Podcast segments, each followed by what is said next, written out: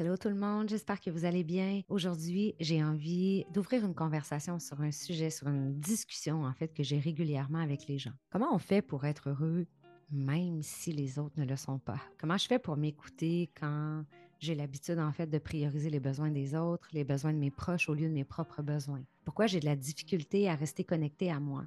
Pourquoi je me connecte rapidement à l'énergie de l'autre quand l'autre va pas bien, est fâché, est malheureux ou quoi que ce soit. Donc, si moi j'arrive à un endroit, puis je me sens super bien, je suis de bonne humeur, pourquoi je m'éteins, j'ai envie de dire, puis je gobe l'énergie de l'autre? Et pourquoi j'ai peur de me choisir, en fait, et de passer pour un égoïste? Si je pratique un peu plus le self-love, si je m'écoute, si je me choisis. Avant d'aller plus loin puis de répondre à ces questions-là, j'ai envie de vous raconter une histoire que vous avez probablement euh, entendue. Euh, j'ai souvent entendu cette histoire-là euh, par des coachs en développement personnel, tout ça. C'est l'histoire d'un homme et de son fils, en fait, qui ont un long, long trajet à faire et ils sont à pied et le seul moyen de transport qu'ils ont, c'est un âne. Alors le papa prend la décision de prendre le fils et de le mettre sur l'âne. Alors là, ils font le trajet, ils marchent et il rencontre un homme et là, l'homme est outré, il regarde le petit et lui dit Ah, t'as pas honte d'être aussi égoïste puis de, de, de, prendre la place quand tu devrais laisser cette place-là à ton père pour que lui puisse se reposer, toi, t'es jeune et tout. Donc, finalement, le père et le fils décident de changer de place. C'est le fils qui marche et c'est le père qui est assis sur l'âne. Ils continuent leur trajet et pouf, il rencontre quelqu'un d'autre, dit au père Mais voyons, à quoi tu penses? Tu es tellement égoïste de ne pas laisser ton enfant s'asseoir sur l'âne et toi marcher à côté, euh, ce serait beaucoup moins dangereux, en fait, etc. Donc, j'ai pas besoin d'aller euh, plus loin dans l'histoire. Qu'est-ce que ça veut dire? C'est toujours une question de perception. Chacun a sa perception et on ne pourra jamais plaire à tout le monde. Donc, c'est quoi la morale de cette histoire-là? Répondez à vos propres besoins. Parce que jamais vous ne pourrez plaire à tout le monde. Même si vous tentez de vous adapter à tout le monde autour de vous, vous n'allez que vous détruire et vous perdre. Si on pouvait toujours se rappeler de ça, puis si on était né dans une société où c'était comme ça, où l'amour de soi, le self-love était mis de l'avant, était une priorité, oh, la vie serait différente. Hein? Ce serait tellement plus facile, je pense, d'être heureux. Mais c'est souvent le contraire qui se produit. L'éducation, euh, la société dans laquelle on est, je pense que tout ça nous a amenés à quelque part à nous oublier nous-mêmes, de peur d'être trop égoïste, de, peur d'être sans cœur ou je ne sais pas quoi. Donc, la majorité du temps, on a la tendance à ignorer nos vrais besoins à nous, puis à penser, à croire fondamentalement, en fait, qu'on doit s'adapter aux besoins des autres et qu'on doit s'adapter à leurs croyances, à leurs perceptions. C'est comme si euh, on vit dans la croyance qu'en plaisant à tout le monde, à tous ceux qu'on aime, comme si ces gens-là allaient nous aimer davantage. Hmm comme si on allait être reconnu, en quelque sorte peut-être validé aussi encore plus par l'autre. Mais faire plaisir, aimer, à quelque part, c'est tellement pas la même chose. Tu peux faire plaisir à quelqu'un sans nécessairement l'aimer, puis tu peux aimer quelqu'un sans nécessairement lui faire plaisir. Puis j'ai besoin d'aller dans une référence aussi à la vie de couple. Et si moi, je, je prends ma dernière relation amoureuse, ben j'ai été carrément là-dedans à oublier mes propres besoins, à oublier mes vrais besoins fondamentaux à moi, puis à toujours vouloir faire plaisir à l'autre, puis à toujours euh, m'adapter, puis même à Ah, ben si l'autre ne veut pas faire ça, alors je ne le ferai pas du tout. Quelle erreur que j'ai fait, à quel point je me suis oubliée, à quel point je me suis abandonnée là-dedans. Et encore une chose, on a tendance à penser que c'est ça la vie de couple. La vie de couple, la relation de couple, et je ne suis pas une experte, euh, soit dit en passant, là, mais c'est vrai qu'on a tendance à penser, à part mon expérience personnelle, euh, j'ai pas grand-chose de plus que ça, mais moi, en tout cas, j'étais comme ça, comme si je portais des lunettes roses, à penser que la vie de couple, ça devrait toujours être une belle ligne droite, pas d'obstacles, pas d'échecs, pas d'embûches, pas de défis, tu sais. Puis c'est comme si on devrait les deux ne doivent devenir qu'un. Alors, je peux pas aimer autre chose que ce que mon conjoint, ma conjointe va aimer. Il faut faire les mêmes choses tout le temps. En même temps, il faut avoir toutes les mêmes passions. Et this is not the way it works. Une chose que j'ai appris, c'est bel et bien ça dans une relation de couple. J'ai besoin, moi, d'être connecté à des choses qui me plaisent et de ne pas nécessairement être connecté à un sport ou peut-être à une passion que mon conjoint euh, apprécie énormément, possède, euh, aime cultiver. On n'est pas obligé d'aimer les mêmes choses. Encore une fois, je ne sais pas, l'éducation, la société c'est comme si on nous avait mis dans une boîte avec l'espèce de croyance que la vie de couple devrait être fusionnelle. Mais la fusion, ça ne dure pas. La fusion, c'est là pour un moment, mais ça finit par s'éteindre. Et ça finit, je pense, aussi par nous rendre malades. Ça finit par nous éloigner de qui on est vraiment. Moi, je me souviens, j'ai un oncle et une tante. Euh, ma cousine me disait souvent euh, Mes parents vont au cinéma, mais quand ils arrivent au cinéma, ils vont chacun voir leur film. Mais quand tu entends ça, c'est comme un peu troublant. Tu te dis Voyons, c'est pas possible.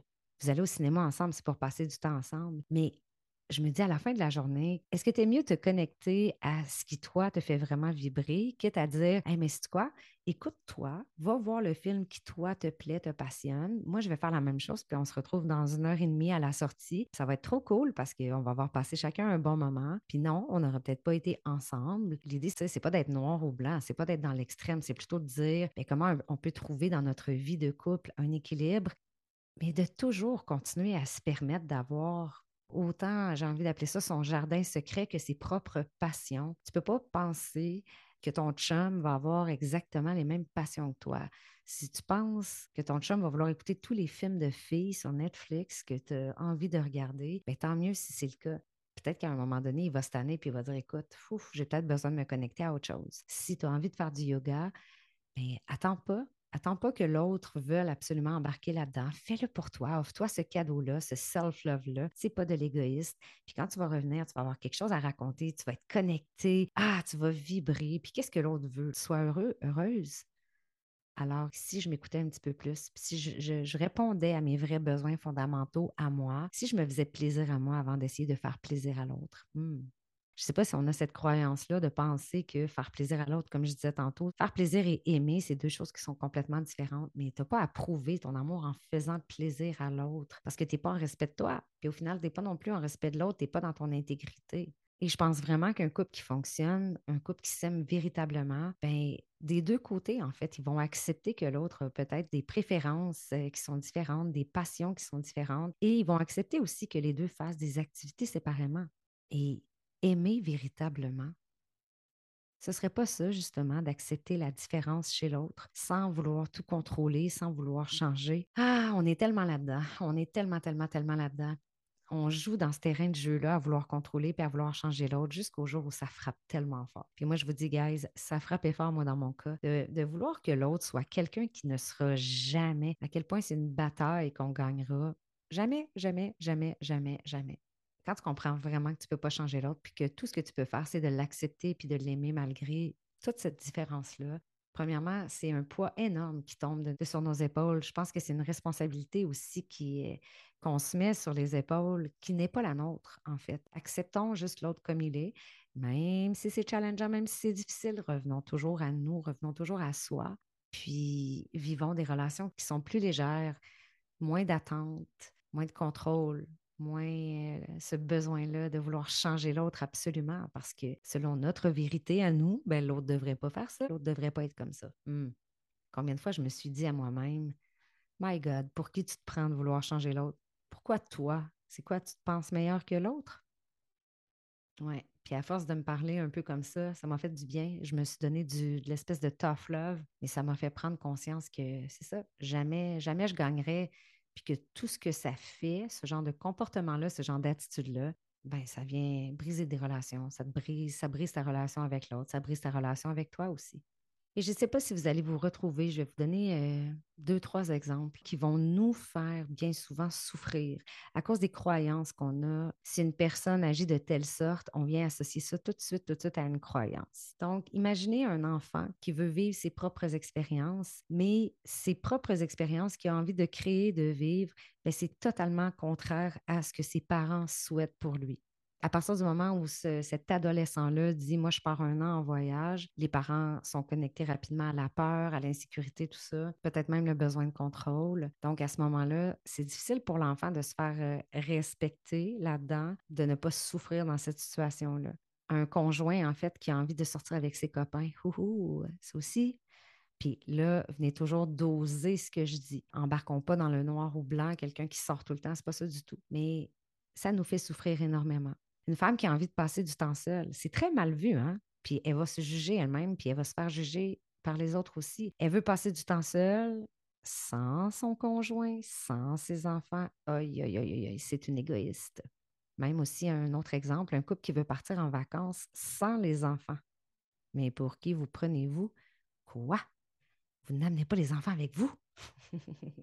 si vous vous sentez responsable du bonheur des autres, toute votre vie, mes amis, vous allez avoir de la difficulté à écouter vos besoins. Tu sais, quand vos proches vont vous challenger, quand ils ne seront pas d'accord avec vos choix, ça va être difficile après ça de vous écouter puis de passer à l'action, puis de vous respecter là-dedans. Mais comment on fait? Comment on fait pour s'accrocher un petit peu plus à soi? Moins se sentir responsable aussi des autres. Essayez de moins faire plaisir aux autres. Quand vous avez envie de prendre une décision et là, tout à coup, vous vous sentez coupable, vous vous sentez trop égoïste de vous choisir, posez-vous la question. Si cette décision-là que j'ai envie de prendre, elle ne dérangeait personne autour de moi, si cette décision-là n'avait aucun impact, est-ce que c'est vraiment ce que vous feriez? Si vous aviez le droit de prendre cette décision-là et que personne ne dirait un mot, est-ce que ce serait la décision que vous prendriez? Ça, je pense que c'est une question importante à se poser. J'ai envie aussi de revenir un peu sur un des cinq accords Toltec, faire des suppositions. Souvent, là, vous vous dites, ah, j'ai envie de faire telle chose. Ouais, mais là, si je le fais, je sais que ça va déranger. Je sais qu'elle, elle ne sera pas contente. Je sais qu'elle va commenter. Je sais qu'elle va me juger. OK, là, vous tombez dans le mode supposition. Pourquoi vous ne lui posez pas la question? Demandez-lui. Et bien souvent, le problème, c'est que on suppose des choses, mais on ne va pas valider auprès de l'autre. Remarquez à quel point on se fait des idées, puis bien souvent, dès qu'on a la conversation, on réalise qu'on s'est trompé, on réalise qu'on a fait une supposition. Si vous avez peur de prendre une décision, puis vous pensez que ça va déranger quelqu'un d'autre, bien, posez-vous la question. Est-ce que je prive cette personne-là de quelque chose en particulier en me choisissant ou en prenant cette décision-là? Rappelez-vous que chaque fois que vous prenez une décision, la décision de vous écouter, ça ne veut pas dire que vous êtes égoïste pour autant.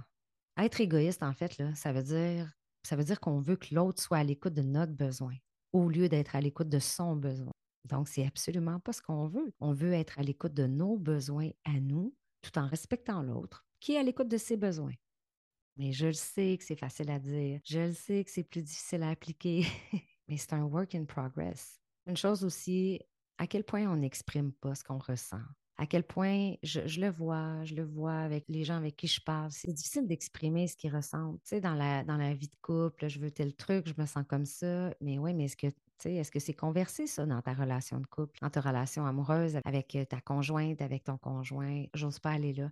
Oui, mais si c'était ça le prochain cadeau, si tu te faisais et tu lui faisais le cadeau de juste être authentique, d'exprimer ce que tu ressens, d'exprimer ce que tu as besoin, ça touche aussi ça à la communication non violente, du peu que je connais, de te ramener à toi, à être authentique, à t'exprimer, à parler de toi, de tes besoins à toi, non pas en blâmant l'autre, non pas en, responsabilisant l'autre en fait. Aussi, peut-être essayer d'être plus attentif aux besoins des autres. Juste vérifier, valider ce qui leur ferait le plus plaisir. Quand on choisit d'être à l'écoute et de répondre aux besoins de l'autre, on le fait pour le plaisir. Mais on ne le fait pas par peur de ne pas être aimé. On ne le fait pas par peur d'être rejeté ou abandonné ou par peur d'être égoïste. Dire non, là, ça fait mal, puis on se sent coupable, puis on a l'impression de décevoir les autres. Si on dit oui toujours à l'autre, c'est qu'à quelque part, bien souvent, on se dit non. Alors, si on faisait tout simplement juste inverser un peu les rôles, accepter que parfois, on dit non aux autres. Puis accepter que ça ne convient pas à tout le monde, mais que l'autre va nous respecter là-dedans, puis on va peut-être juste lui montrer le chemin, puis on va peut-être juste l'inspirer à faire la même chose aussi. Sais quoi? Aujourd'hui, c'est rien contre toi, mais aujourd'hui, je me, je choisis. Aujourd'hui, je me fais plaisir à moi. Puis je vais juste prioriser mon besoin. C'est pas un petit pourcentage des gens qui sont comme ça. Je pense qu'on est tous comme ça, dans cette espèce d'engrenage-là. La réponse, elle est toujours dans apprenez à vous connaître, apprenez à vous écouter, apprenez à écouter vos besoins. Puis le dernier petit point sur lequel je veux euh, marteler un peu, ce sont les fameuses attentes. Je vous dirais que mettre des limites pour moi, c'est encore aujourd'hui quelque chose qui est un défi. C'est correct parce que je suis consciente de ça et je travaille là-dessus. Donc ça, pour moi, c'est très, très positif. Je ne suis pas inconsciemment inconsciente, mettons. Je sais ce sur quoi j'ai à travailler et je sais que ça va tout changer pour moi, mais c'est step by step, baby steps, petit pas par petit pas. Une chose, par exemple, euh, je pense qu'il s'est vraiment euh, détaché de moi depuis plusieurs années, ce sont les attentes.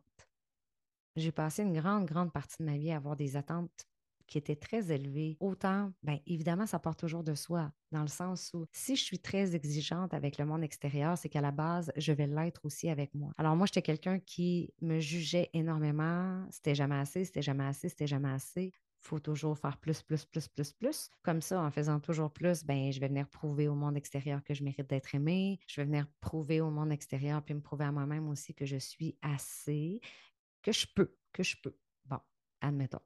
Et à quel point je me suis bouffé la vie, à quel point je me suis détruite en ayant des attentes partout, envers tout le monde, et je cultivais constamment la déception, la déception, la déception. Tu en viens à un moment où tu te sens tellement toute seule là-dedans. Pourquoi je blâme tout le monde sauf moi actuellement?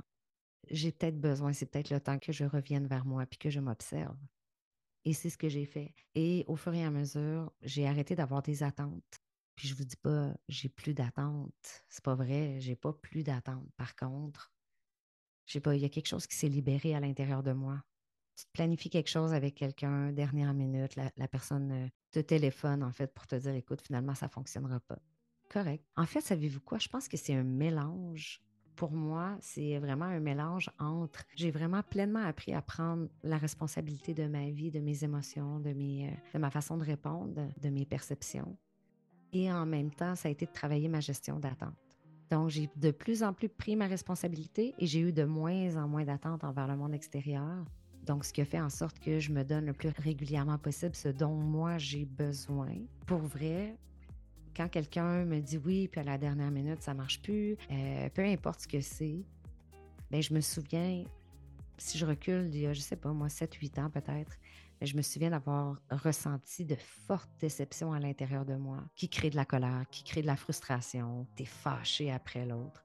Mais je me rappelle pas, je me souviens pas euh, la dernière fois que j'ai vécu ça. Donc, très, très heureuse. Puis je vous souhaite, je sais pas si vous, euh, pour vous, c'est un struggle en ce moment, vous avez de la difficulté à faire ça. Mais en tout cas, essayez de travailler sur cette gestion d'attente-là. Je vais essayer d'avoir un peu moins d'attente sur les autres, puis je vais prendre de plus en plus, moi, ma responsabilité on va voir ce que ça va donner. Je vous garantis, ça ne peut qu'avoir des, euh, des, résultats positifs euh, pour vous, en fait. Un sentiment, en fait, un état de pleine euh, liberté, j'ai envie de dire, de pleine responsabilité de soi. C'est puissant, là. C'est vraiment, vraiment puissant. Quand ta vie n'est plus entre les mains des autres, ouf, que c'est une puissance et une énergie incroyable. Donc voilà mes chers amis, c'est ce qui met fin à l'épisode pour aujourd'hui. Merci beaucoup d'avoir écouté l'épisode jusqu'au bout. Si vous avez envie de soutenir le podcast, je vous invite à le partager, je vous invite à le noter, le commenter. Ça va me faire très très chaud au cœur et c'est ce qui m'aide en fait à créer plus de visibilité, à élargir aussi la communauté. Je vous en remercie en avance et je vous souhaite un beau week-end et on se retrouve la semaine prochaine pour un prochain épisode guys. Ciao!